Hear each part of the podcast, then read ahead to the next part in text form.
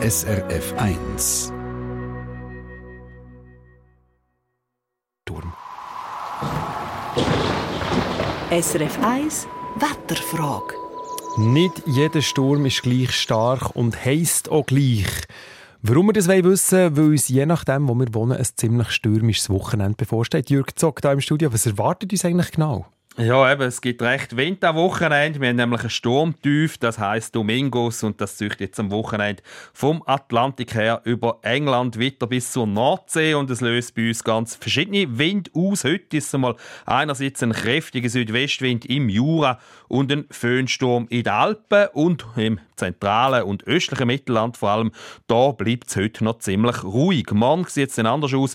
Da bläst auf der ganzen Alpen-Nordseite ein starker Westwind und der kann dann eben auch im Flachland Sturmböen bringen.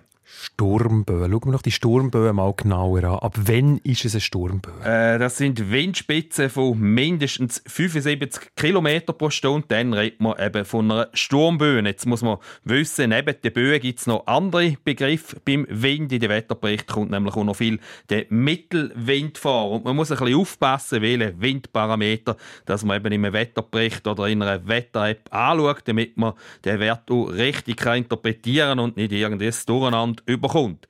Der Mittelwind, der ist das Mittel der Windgeschwindigkeit über 10 Minuten. Er blendet die kurzfristigen Schwankungen aus und gibt ein gutes Bild zum durchschnittlichen Wind, wo man hat über längere Zeit. Und der Parameter, der ist unter anderem natürlich spannend und interessant für die Segler und für die Surfer.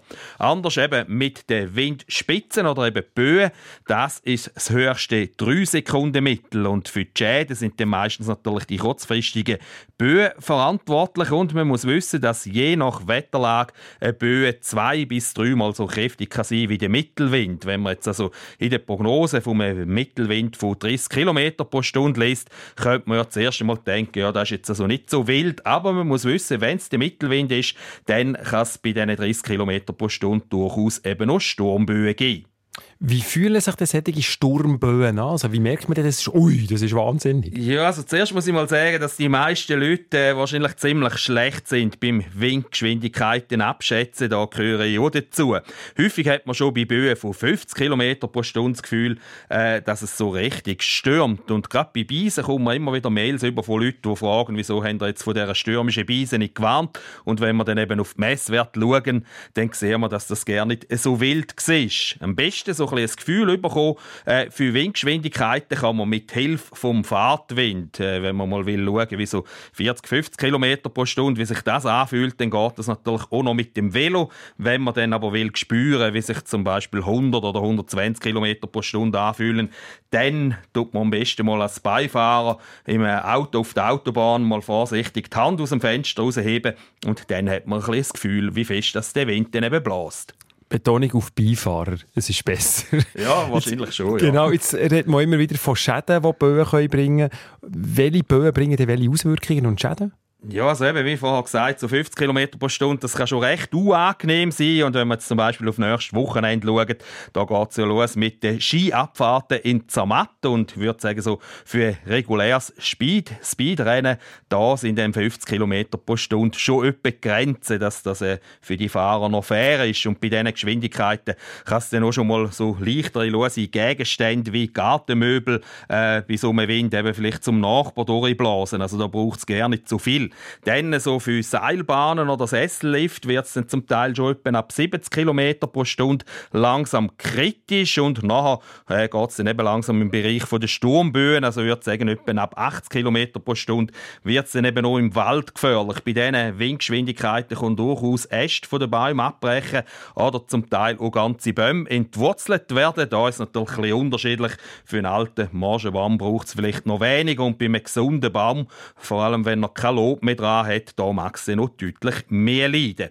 Und dann kommt es so darauf an, wo die Winde so festblasen. Gerade so in den erprobten Alpentälern, dort haben wir ja heute schon den fünften Föhnsturm in kurzer Zeit. Da passiert meistens bis 100 km pro Stunde, nicht wahnsinnig viel. Gut, es gibt aber eben dann noch stärkere Stürme, sogenannte Orkanböen. Ab wann sind denn Orkanböen? Ja, das sind ab 118 km pro Stunde. Und bei so Böen im Flachland, da muss man dann schon mit größeren Schäden rechnen.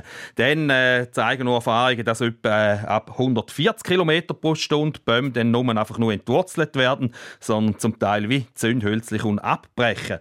Der Sturm Lothar vom Stephanstag 1999, der hat im Flachland etwa Böen in dieser Größenordnung gebracht und eben natürlich gerade im Wald riesige Schäden. Und noch heftiger hat es im letzten Juli zu La Chaux vorgestürmt. Der Gewitterfallböe hat dort mit über 200 km pro Stunde gewütet und wenn wir da vielleicht noch die Bilder in Erinnerung haben, große Zerstörung gebracht. Also, wir merken, es wird ein stürmisches Wochenende, je nachdem, wo das man ist, die Sachen reinnehmen, wie man die noch hören. Eine Sendung von SRF1. Mehr Informationen und Podcasts auf srf1.ch.